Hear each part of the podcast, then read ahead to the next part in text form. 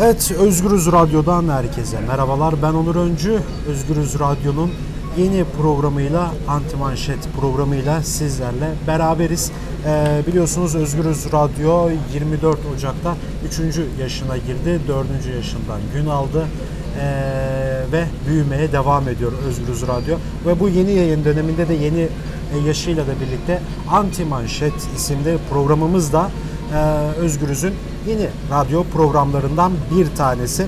E, bu programda bol bol e, akit, sabah, takvim, yeni şafak hiç okunmuyormuş gibi onları okuyup aslında biraz onları tiye alacağız. Her hafta bir gazeteci konuğumuz olacak. Bu haftanın konusu, konuğu ise gazeteci Rıfat Doğan. Hoş geldin. Hoş bulduk. Evet Rıfat Artı'da çalışıyor. Ee, uzun yıllardır gazetecilik yapıyor. Bugün Anti Manşet'in e, konu e, ve aslında hiç süre kaybetmeden ben hemen ilk konumla başlayayım. E, Abdülkadir Selvi Hürriyet gazetesinin yazarı e, bir yazı yazdı. Hemen o yazıyı kısaca okuyup e, onun değerlendirmesini yapacağız. Abdülkadir Selvi bugün koca yürekli adam başlığıyla bir yazı kaleme aldı. Diyor ki Selvi, Marmara depremi büyüklüğü itibariyle deprem tarihine geçen en büyük felaketlerden biriydi. Ancak Türkiye o zaman sadece deprem felaketi yaşanmamıştı.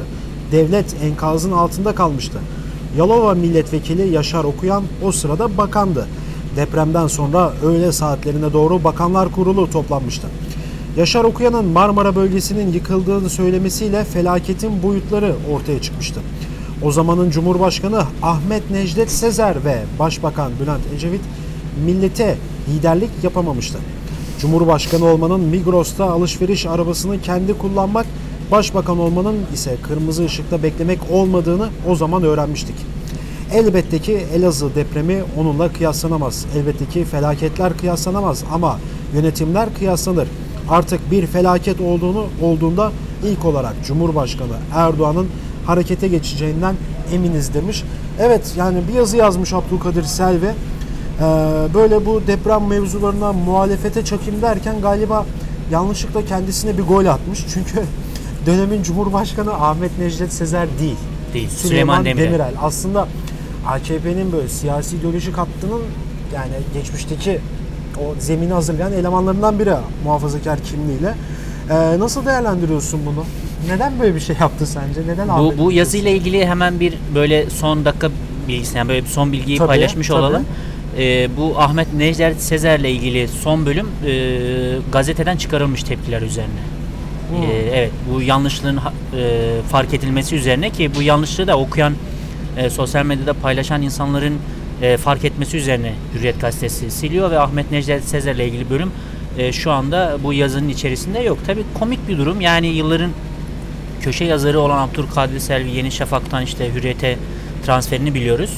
Ee, bu kadar e, hani tırnak içinde yalamış yutmuş bir gazetecinin e, o dönemle ilgili hiç araştırmadan, tarihlere bakmadan e, Ahmet Necdet Sezer'i o günün Cumhurbaşkanı ilan etmesi tabi bizim son yıllarda konuştuğumuz Türkiye medyasının da işle- işler acısı durumunu gösteriyor bence. O açıdan da e, komik. E, diğer taraftan tabi yani sonuçta Cumhurbaşkanı depremle ilgilenmeyecekse neyle ilgilenecek bunu sormak gerekiyor. Yani Tabii. sonuçta Migros e, alışveriş e, yapmıyor zaten. Evet evet yani sonuçta bir cumhurbaşkanının kendisi dep- bu deprem acısı yaşayan yurttaşların yanında yer almıyorsa ve onların acısını paylaşmıyorsa neden cumhurbaşkanı seçiliyor? Bunları tabi sormak ve e, hani nasıl diyelim e, bilmek gerekiyor. Yani sonuçta e, iki dönem karşılaştırılması yapılıyor Türkiye'de. Evet işte yeni bir yeni bir Türkiye var, bir eski Türkiye var. Eski Türkiye'de işte bütün yöneticiler halktan uzak ve Abi ceberruttü. 20 yıldır iki dönem karşılaşması yapılıyor zaten. Evet ya. evet yani bitmedi bu karşılaştırmalar ama bugün bakıyoruz hani e, şöyle bakalım yani sonuçta Cumhurbaşkanı Erdoğan'ın Elazığ'a gitmesi deprem e, felaketini bu deprem nasıl diyelim e, faciasının acılarını ne yazık ki azaltmıyor. Çünkü depremden önce alınmayan e, Önlemler var. önlemler var. Anlatabiliyor muyum? Yani bu önlemler alınsaydı bugün Elazığ'da bu kadar büyük bir deprem e, hani yaşandı ama bu kadar felaket yani büyük bir felaket, büyük bir facia yaşanmayabilir. Bu kadar 40 insan son rakamlarda böyle ölmeyebilirdi. O açıdan Yani bence önlenebilir bununla bir şey aslında Tabii depremler. tabii yani Tam deprem doğadan gelen bir şeyle de doğacılık, kadercilik deyip geçmemek Tabii, zaten lazım. engellenebilir şeyler Şunu aslında. söylemek lazım. Deprem kendisi bir doğal afet ama e, onu afet haline getiren, gerçek anlamda afet haline getiren tabii ki bizim almadığımız, devlet kurumlarının almadığı, yetkili kurumların almadığı e, önlemler, ol- Önlemler. öl- almadığı önlemler oluyor ne yazık ki. Onu afet haline getiren o ö- alınmayan önlemler. Tabii işin bu rengi var. Evet yani bu çok e, ak bir, bir şey durum. Hı hı, Beyaz yani görülen bir şey. Ama yani Abdülkadir Selvi'nin de bugün çıkıp ne bileyim ya Ahmet Necder Sezer döneminde bunlar Migros'ta sıralar beklerken işte ülke yıkılmıştı bunların hiçbir şeyden haberi yoktu deyip aslında burada iktidara yaranmak için de e, böyle bir yanlış yapması ya bana böyle çok da tesadüf gelmiyor. Galiba bir, bir mesaj verildi bence böyle ilahi bir şey içerisinde aslında. E, böyle bir yazı yazmış kendisi. Zaten çok dalga geçildi bu Twitter'da. tabii. Pek bize bir şey kalmadı bununla ilgili de. Tabii, E, tabii. evet bir de şeye geçmek istiyorum. Şimdi e, CNN Türk muhabiri var Ferit Demir. E, yıllarca Doğan'da çalışmış. Sonra Demirören tabii isim değişikliğinden Evet, evet. kaynaklı. Tunceli muhabirliği yaptı. E, aslında çok da iyi gazeteci, iyi de muhabir bölgede ama e, çok büyük bir yayın hatası yaptı. Onu da dinleyicilerimiz Evet. biliyordur bu yakın süreçte Evet, evet. olan bir şey. E, AFAD'ın kurduğu çadırlara gidip nasılsınız, iyi misiniz, mutlu musunuz deyip mutlu musunu böyle 3-4 defa söyleyip yani o çadırı, çadır övmeciliği, oh diyor burada da çayımız da demliyor, güzel güzel iyisiniz iyi falan demesi aslında e, hani gazeteciliğin de geldiği sıkıntılardan bir tanesi. Evet. Yani o gazetecinin görevi değil değil mi? Tabii, mutlu musun tabii, demek. tabii, tabii. Çadırda yaşayana e, herkes şöyle de yorumlar yapılıyor ya. Yani insanın çadırda yaşayası geliyor arkadaş. Yani böyle yorumlar falan yapılıyor böyle esprili bir şekilde ama e, acı bir şeydi. E, Ferit Demir de eleştirilerden kaynaklı bir açıklama yaptı.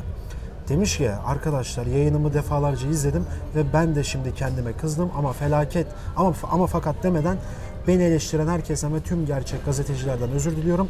Sorulmaması gereken bir soruyu sormuşum. Üstelik gazetecilik etiği içinde var olmayan bir soru sormuş olmuş bunu kabul ediyorum diye açıklama yapıp tweet mivit de atmamaya başladı kaç gündür. Ee, sen bunu nasıl değerlendiriyorsun? Ya tabii e, yani bir gazetecinin bir gazetecinin başına gelebilecek en kötü şeylerden birisi herhalde e, sonuçta böyle bir medya sektöründe ve Demirören'de e, çalışıp gazetecilik yapmaya çalışmak. E, tabii Ferit Demir'i özür diledikten sonra eleştirmek, onu yermek ya da kınamanın herhangi bir e, şey yok bence anlamı yok çünkü zaten kendisi yaptığı hatanın farkında ama bu gazeteciyi buraya sürüklen o Türkiye'nin bugünkü medya ve iktidar koşulları yani bu atmosferin kendisi ne yazık ki gazetecileri iki kutba bölmüş durumda ve bu iki Evet. kutup arasında bir seçim yapıyorsunuz. O bir kutup işte iktidara daha yandaş olmak, onun sesini, onun propagandasını yapmanın haline geliyor. Ne yazık ki e, bu CNN Türk'te hani işte hürriyet çizgisi de bugün ne yazık ki iktidarın artık şey güdümüne girmiş Girmiş. durumda. Ferit Demir de e, CNN eskiden şöyle olurdu. Böyle bir yayın sırasında yayın kesilir ve bu hani sorunun daha fazla abartılmasına, daha fazla sorulmasına, o yayının böyle yapılmasına izin verilmez. Ama ne yazık ki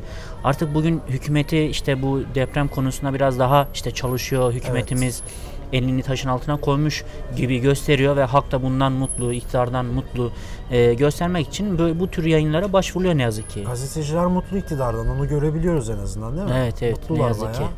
Aynen. Yani Çok mutlu üzücü. olup olmaması da sıkıntı değil aslında. Mutlu olabilirsin, mutsuz da olabilirsin. O senin yaşam tarzına, düşüncene, ideolojine vesaire vesaire bla bla bağlı olan bir şey ama e, ama ne bileyim çok büyük bir kanal, çok izlenen bir kanalda da çıkıp ki oklar oradayken çadır övücülüğü yapması da aslında artık ya mutlu musun Tabii. CNN oldu artık. Tabii Yani bu musun böyle kritik dönemlerde hatırlıyorsan bu termik santrallerle ilgili filtre takılması meselesi gündeme geldiğinde e, ki biliyorsun Cumhurbaşkanı Erdoğan bunu veto edince böyle e, mecliste buna onay veren AK Parti milletvekilleri büyük bir sevinç atmıştı. İşte Evet. Cumhurbaşkanımız veto etti falan. Yani kendileri evet dememiş gibi.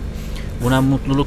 e, Sonra CNN Türk'ten bir spiker anladığım kadar, yani bildiğim kadarıyla e, o sonradan atıldı işten. E, yani tabii o da kötü bir durum ama şöyle bir haber yapmıştı. Filtre takılırsa e, şu kadar zarar oluyor, bu kadar elektrik kesintisi oluyor, şu kadar zarara uğruyoruz diye bir haber yapmıştı mesela. Evet, evet, yani. çok böyle komik komik haberler yapmıştı. Hani böyle bilimsel hani ger- gerçeklere aykırı, bilimsel verilere e, aykırı bir yayın yapmıştı. O da komikti mesela. Ve CNN böyle dönemlerde e, ilginç yayınlar yapmaya başladı. Bakalım daha ne kadar yapacak Her biz de merakla çıkıyor. bekliyoruz yani. tabii tabii böyle dönemlerde ilginç yani. Yine çıkacak büyük ihtimal. Yine bu sefer de bu Sabah gazetesi. Aslında e, Engin Ardıç. Ben Engin Ardıç'ı Ottülü, Ottülü Uzun Eşekler yazısından böyle hatırlıyorum. 2010 yılında ODTÜ'deki eylemlerle öğrenci hareketinde eylemlerinde böyle ODTÜ'lere falan sataşmıştı bayağı ve geçmişte de solcu olan bir tip zaten. Ne yazık ki. ne yazık ki. evet şimdi e, sabahta yazıyor. E, şöyle bir başlık var sabah gazetesinde. Ya müptezelliğin de bir sınırı var. Utanmazsanız depremi Tayyip yapıyor diyeceksiniz diye bir başlık atmış. İçerinde ise e, İmamoğlu'nun çok üstünde vazifeymiş gibi deprem bölgesine süratle intikal etmesi de sizi yakından ilgilendiriyor. Hemen reklamına girişiyorsunuz. Çünkü Cumhurbaşkanı olacakmış ya. Maşallah yüreği vatanın her köşesi için ayrı çarpıyor. Kılıçdaroğlu kendisi gitmiyor. Ölü sayısını az bulmuş olmalı. Ee, yine devam ediyor yazısında. Ee, yürekleri dağladıysa futbol maçlarına niçin oynatılıyor? Eğlence yerleri niçin açık? Niçin bayraklar yarıya indirilmiyor? Niçin milli matem ilan edilmiyor? Çünkü ölen 30 kadar köylü. Çünkü bizde onlardan çok var. Çünkü meseleye böyle bakıyorsunuz ve Elazığ'ın, Malatya'nın derdi değil, İstanbul'un muhtemel derdi sizi geriyor. Cep telefonlu sosyete hanımları. Yine devam ediyor. İmamoğlu'nun çok üstüne vazife, vazifeymiş gibi deprem bölgesine süratle intikal etmesi de sizi yakından ilgilendiriyor demiş Ee, Engin Ardıç. Yani çok çok böyle yani enteresan bir şey. Yani ben anlamadım bu yazını. Şimdi Gerçekten anlamadım. Şöyle Yani bir karşı- şöyle bir karşılaştırma yap- demek istiyor galiba. Lafını kestim özür diliyorum. Yani abi siz ya İstanbul Büyükşehir Belediye Başkanı, sen İstanbul'un belediye başkanısın. Sen otur İstanbul'u yönet. Ne işin var senin Elazığ'da? Ne işin var geliyorsun buraya? Hatta mümkünse yardım da gönderme. Bak devletimiz orada falan. Yani bu da çıkıyor buradan. Ee, Kılıçdaroğlu'na çakmış demiş ki işte ölü sayısını az buldu herhalde gitmiyor falan diye. Ya gitse de ayrı bir dert, gitmese Tabii ayrı tabii bir dert. tabii Şimdi tabii tabii. Yani şöyle böyle bir yazıya ne diyeceksin abi? Vallahi şöyle Ekrem İmamoğlu meselesinde şöyle adam e, Kanal İstanbul meselesine biz Kanal İstanbul meselesini yanlış buluyoruz çünkü bilim insanları karşı çıkıyor. Bu Kanal İstanbul'a e, engel olacağız dediğinde ise Cumhurbaşkanı Erdoğan'ın sözlerini hatırla. Diyor ki Kanal İstanbul'dan sana ne biz bunu yapacağız. Bu Evet. seni niye ilgilendiriyor diyor. Şimdi İstanbul'u ilgilendiren meselede İmamoğlu'nu ilgilendiren bir şey yok. Elazığ'a gidince e, işte İmamoğlu'nu ilgilendiren bir şey yok. Bu adamı E, niye e, ilgilendiriyor ben de e, merak. İmamoğlu'nu ya İmamoğlu İstanbul'da 800 bin oyla kazandığını hatırlıyoruz değil mi? Yani bu insan Fark, yani evet. İstanbul hani İstanbul kozmopolit bir şehir ve herkesten yani Elazığ'dan, Bingöl'den her yerden insanlar burada tamam mı? Yani 16 milyonluk şehir tamam mı? Şimdi İmamoğlu bugün buraya gitmemiş olsaydı Elazığlılardan nasıl bir tepki çekecekti? O yurttaşlardan nasıl bir tepki çekecekti? Büyük tepki alıyor. büyük tepki alacaktı. E Şimdi Gitmesi o gerekiyor. şimdi Yerel dolayısıyla yönetici tabii çünkü. onlardan da oy aldığı için oraya da bir sorumluluk hissediyor ve oraya gidiyor. Şimdi İmamoğlu oraya gitmemesinde bir engel var mı? Yani Yani vicdanen gidebilir. a- Der ki anlamıyorum. kötü hissettim, Anayasada gidiyorum. anayasada ya da başka bir e, kanunda başka bir mevzuatta şey mi yazıyor? Engin herhangi bir Ardıç'a göre varmış. herhangi bir belediye başkanının başka bir şehire yardım etmesi yasaktır diye bir ibare mi var? Yok ama çıkar.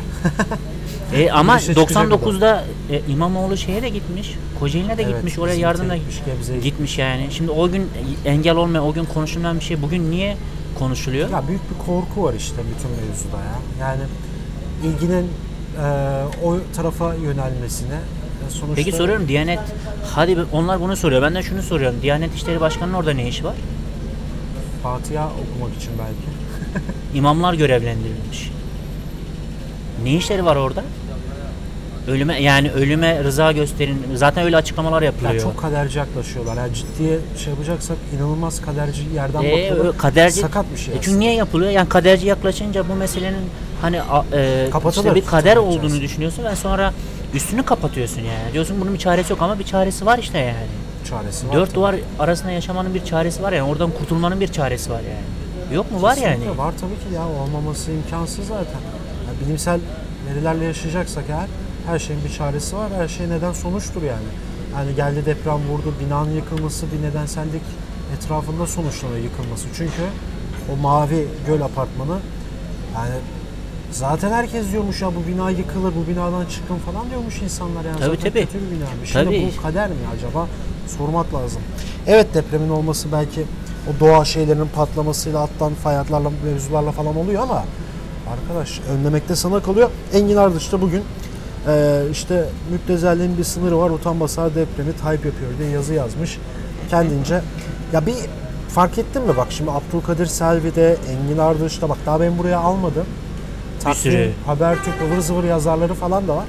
E, onları alsak zaten çok uzun Yani bir şöyle bir şey söyleyeyim. Angelopoulou kestim. filmi gibi olur yani. Bir Şöyle 3-4 saat sürer herhalde. Bunlar e, ilginçtir. Yani buradan köşe yazılarıyla Ekrem İmamoğlu'na işte bir şey yapıyorlar yani tırnak içinde laf çakmaya çalışıyorlar oraya gittiği için ama kanallara bakın hiçbiri neredeyse Ekrem İmamoğlu'nun oraya gidişini vermiyor. Haber dahi yapmıyor. Sansür, Açıklamalarını dahi vermiyor. Büyük şeyler dönüyor orada. Evet. Evet son olarak şeye geçmek istiyorum. Şimdi bir de Berna Laçin olayı var. Şimdi bizim bu hafta gündemimiz hep depremde. Ee, doğal olarak bu gazetelerde hep bunları yazıyor diyor. Şimdi Berna Laçin işte Elazığ depremi sonrası e, yaptığı paylaşımlardan dolayı Cumhuriyet Başsavcılığı tarafından hakkında soruşturma açıldığı iddia edildi ama Evet. kendisi diyor ki benim böyle bir şeyden haberim yok. Evet evet öyle Ha, bir bilmiyoruz böyle bir şey var mı yok mu şu an böyle bir dedikodu yayıldı yine bu kanallar etrafında yani iktidara yakın olan medya kuruluşları bunu böyle yaydı. Ee, şimdi Sabah gazetesi de şöyle haber yapmış. İşte Elazığ'da meydana gelen 6.8'lik deprem tüm Türkiye'yi kenetlerken kendilerini muhalefet diye adlandıran iç düşmanlar yine iş başında. Ve Elazığ depremiyle ilgili paylaşımlarda bulunan sözde oyuncu Berna Laçin Twitter'dan okuyanları hayrete düşüren ifadeler kullandı. Laçin'in paylaşımlarına eleştiri yağdı. Elazığ'daki depremde can kaybını bir kenara bırakan Berna Laçin, hop güncelleme 6.5 biliyorsunuz bir dereceden sonra o ilde vergi filan depremden dolayı muafiyet alıyor dedi. Laçin'in paylaşımları Twitter kullanıcı tarafından dikkat çekti. Yani şimdi gazetecilik olarak baktığımız zaman hiç elde tutulur bir metin değil. Sözde oyuncu, sözde. Ee, Türkiye kenetlendi bu yobazlığa döndü falan diyor. Ee, ya ne yani arkadaş yani yani eleştirmeyecek mi insan, insanlar yani sanatçı seni eleştirmeyecek mi? O işte şarkıcı seni eleştirmeyecek mi? Niye bu gelen en ufak eleştiriler iç ve dış düşman olarak iki kategoride ayrılıyor? Neden biz iç düşman oluyoruz? Neden Amerikalı biri ya bu bir ama düşünsene Amerikalı bilim insanı çıktı dedi ki ya arkadaşlar bu depremdeki işte zayiat en aza indirgenebilir. Çünkü bununla ilgili e, devlet düzenli çalışırsa e, bu yarı yarıya da indirilebilirdi kayıplar dese adamı dış e, tehdit olarak görüp vallahi Türkiye'ye sokmayacaklar. Ki zaten geçen Yol TV'de de bir röportaj gördüm. Adam diyor ki ya deprem diyor kader diyor. Kaderimiz diyor bu. Yapacak bir şey yok diyor. Kenetleneceğiz diyor. Oradan biri çıkıyor diyor ki ya ama diyor hükümet bunun önlemini alsın. Adam direkt bağırıyor. Vatan hainisin sen. Vatan hainisin diyor falan. Harbiden tam bir Türkiye profili ha. Ne yazık Yani ki. bu da biraz bu medya sayesinde olan bir şey. İşte Berna Laçin'e de yılların oyuncusuna da sözde oyuncu dediler. Eleştiri yaptı diye. Senin buna yorumun nedir? Ya tabii yani sonuçta bu deprem olduktan sonra e, siyaset yapmayın bunun üzerinden diyen insanlar işte çıktı. E, Benalaçin'i ve Benalaçin'e destek çıkan, sahip çıkan e, insanlar bu şekilde dediğin gibi iç, iç düşman haline getirilmeye çalışıldı. Komik tabii yani sonuçta 99 depreminden sonra bizim kullandığımız cep telefonlarından, bizim e, işte te- e, konuşmalarımızdan, oradan telefonlardan yaptığımız konuşmalardan biliyorsun özel iletişim vergisi diye bir vergi çıkarıldı ve Evet. bu sürekli hale getirildi AKP dönemiyle beraber. 2003 yılından sonra çıkarılan bir kanunla sürekli hale getirildi ve bu çıkarılan kanundan sonra şu ana kadar 70 milyar TL gibi bir vergi e, de- deprem vergisi toplanmış ve şu ana kadar bu verginin nereye harcandığına dair herhangi bir e, bilgi devlet tarafından aktarılmamış durumda. Şimdi bunları Bunu sormak soran insanlar da vatan haini ilan ya işte bunu soruyorum yani ben Allah için de aslında yapmak istediği bu bunu sormak istiyor ya Tabii çünkü canım. eğer bu toplanan deprem vergileri e, depreme harcanmış olsaydı deprem önlemlerine harcanmış olsaydı bu bu az önce başta da belirttiğimiz gibi bu büyük felaket böyle yaşanır mıydı? Yaşanmazlar. Ya biz Her şöyle önlemini alırdı bu konuda. Tabii biz şöyle biz şu anda devlet neyle övünüyor? Şu anda deprem sonrasına acil müdahale etmesiyle övünüyor. Ya böyle bir övgü, bununla övünebilir mi insan? Ya övünmeyelim bununla ya. Bununla da övünmeyelim arkadaş. Yani övünülecek çok şey var. Bununla övünmeyelim bence. Övünmeyelim ve bu deprem vergilerini sormaya devam edelim. Yani çünkü bu bizim bir yurttaşlık Kesinlikle. görevimiz. Kesinlikle. Bu yurttaşlık görevimizi getirmediğimiz sürece yani devlet kanun da çıkarır, yasa da çıkarır. Ama biz onu dediğim gibi sormadığımız sürece e, onlar hiçbir zaman e, yani bizim o paraları nereye verdiğimiz hiçbir zaman e, ortaya çıkmayacaktır. Büyük de sıkıntı. Evet çok teşekkür ederim ilk programımıza konuk olduğun için. Evet biraz deprem ben de. gündeminde bizim şu anki programımızda geçti. Yani biraz acı, hassasiyetli bir mevzu olduğu için de çok böyle fazla tiye alamadık ama eee, Türkiye'de yaşıyoruz. Bu program devam ettiği sürece bu tiyeleri çok alacağız biz. Çünkü çok böyle tilik yazılar, haberler, manşetler çıkıyor. İşte Abdülkadir Selvi'nin Cumhurbaşkanı karıştırması, muhalefete yüklenmesi buradan. Yani bir de haklı haklı yükleniyor. İşte CNN Türk'ün Mutlu Musun yayını. Yine e, Ottülü Eşekler yazısıyla tanıdığımız Engin Ardıç'ın İmamoğlu'na senin haddine mi Elazığ'a gitmek gibi atarlanmasını. Yine Sabah gazetesinin tırnak içerisinde sözlü oyuncu Berna Laçin'i hedef almasını. E, aslında olmayan bir soruşturmayı olmuş gibi de vermesi. Şu an budur bu. Ama çıkan. sabah tabii bununla biliniyor biliyorsun yani. Tabii tabii. Ama belki de Ma- doğrudur. Aynen. Mahkeme karar vermeden biliyorsun Biliyorum. sabah Aynen. Eskiden Samanyolu TV falan ortak yayınlar da yaparlardı böyle. Tabii, tabii. Ahmet Şık Nedip Şener davasında da. O da TV kararıydı galiba böyle. Tabii. Mahkeme başkanından önce karar Çok var, çok var böyle. kararı açıklamıştı. Evet biz bugün Rıfat'la e, bunları konuştuk. Antimanşet'in ilk programıydı. E, sürçülisan lisan olmuşsa affola, hatamız olmuşsa affola ilk programdır. E, tavlada bir laf vardır, ilkelin günü olmaz. Bizim de ilk programın günah olmasın diyoruz. E, haftaya başka bir antimanşete görüşmek dileğiyle şimdilik hoşçakalın.